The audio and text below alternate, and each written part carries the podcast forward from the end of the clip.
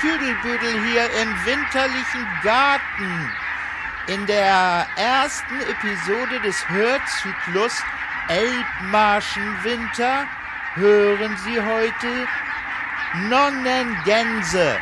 Unglaublich. Das sind boah, so circa verdammt viele. Jedes Jahr wieder im Winter Schon Kinder lernen die Gänsesprache vor den Worten Mama und Papa.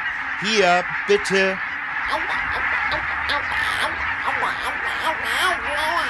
Ja, wir, wir verzweifeln auch schon langsam.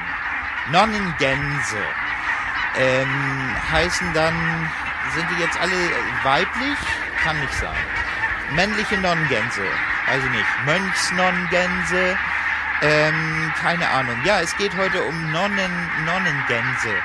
Ähm, da hören wir uns mal ein bisschen um. Und äh, ein Gedicht äh, zum Thema ist auch noch dabei. Äh, viel Spaß damit. Die, geht, macht er jetzt schon mit, mit dem Puschel? Geht er schon? Ach so, ach so, ja. Äh, moin, moin, moin, liebe Hörer. Äh, mein Name ist Günter Ganter, Ornithologe, Hobby-Ornithologe hier im Bereich Unterelbe. Die Nonnengans oder auch Weißwanggans ist im Durchschnitt nur etwas größer als eine Stockente und sie fällt durch ihre schwarz-weiße Nonnentracht auf. Bis zu 85.000 dieser Wintergäste halten sich an einem Tag an der Unterelbe auf. Das ist sage und schreibe ein Zehntel der Weltpopulation. Und äh, wenn man sich fragt jetzt, wo, wo kommen, wo kommen die her, die ganzen Tiere? Äh, die, diese Schwärme kommen aus 6000 Kilometer entfernten sibirischen äh, Brutgebieten und sind nun auf dem Weg mit, mit äh, verdienten Unterbrechungen, äh, äh, sind sie auf dem Weg dann äh, in, in wärmere Gefilde jetzt, nicht? Ja, so ist das. Das ist ein, ein wunderschönes Schauspiel äh, der Natur, was sich einem hier äh, bietet im, im Unterelbe-Bereich, nicht wahr?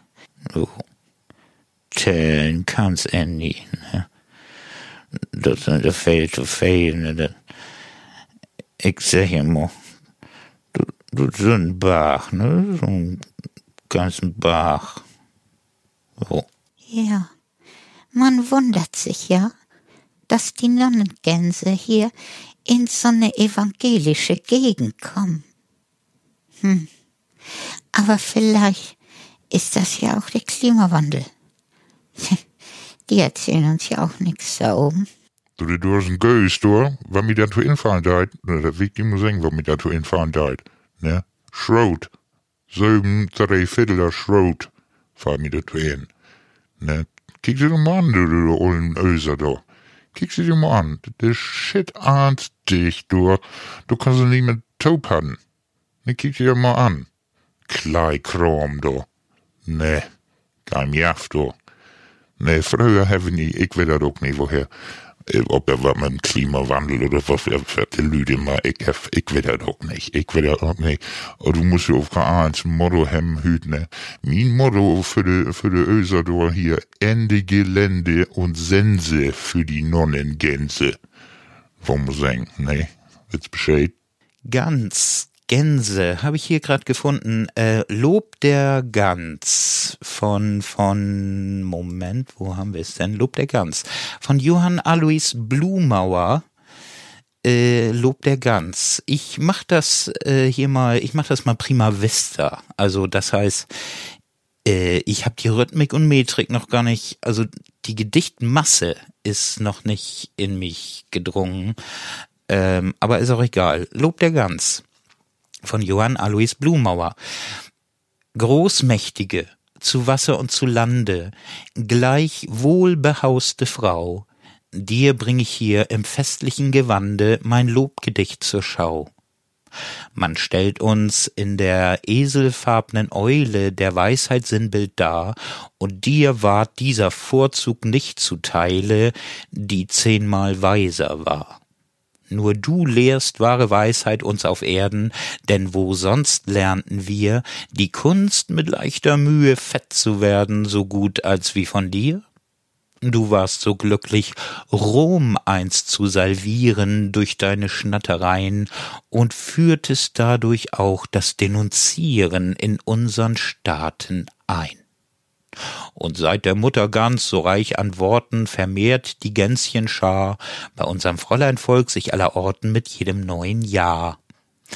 Ist gleich dein Kopf dumm wie ein Steirerstückel, so gleicht im Hintergrund dein Schweif doch auf ein Haar dem Perpendikel in vieler Weiber Mund. Dein langer Hals hat uns das Glück verliehen, dass der geplagte Mann sein Haupt nach eines schweren Tages Mühen sanft niederlegen kann, und ohne deine weisheitsvollen Spulen, wo wäre Wissenschaft, wo unsere Kanzleien, hohe Schulen und unsere Autorschaft? Man macht sogar aus deinen Beinen Flöten und zeiget damit an, dass oft auch einem Hohlkopf von Poeten ein Lied gelingen kann. Doch schlecht wärst du für alle diese großen Verdienste regaliert, am Martinstag zum Martyren geschossen und nicht kanonisiert. Jo, wat ein Spoß. Der Elbmarschenzyklus. Erste Episode Nollengänse. Sehr schön. Ähm, hat mir wahnsinnig viel Spaß gebracht. Äh, war einfach mal eine Spaßfolge, aber äh, vielleicht kann man auch über die mal nachdenken. Muss man aber auch nicht. Schmunzeln reicht schon. Äh, schönen Tag noch. Äh, hol die Frucht, die ich da in Tüdelpüdel. Und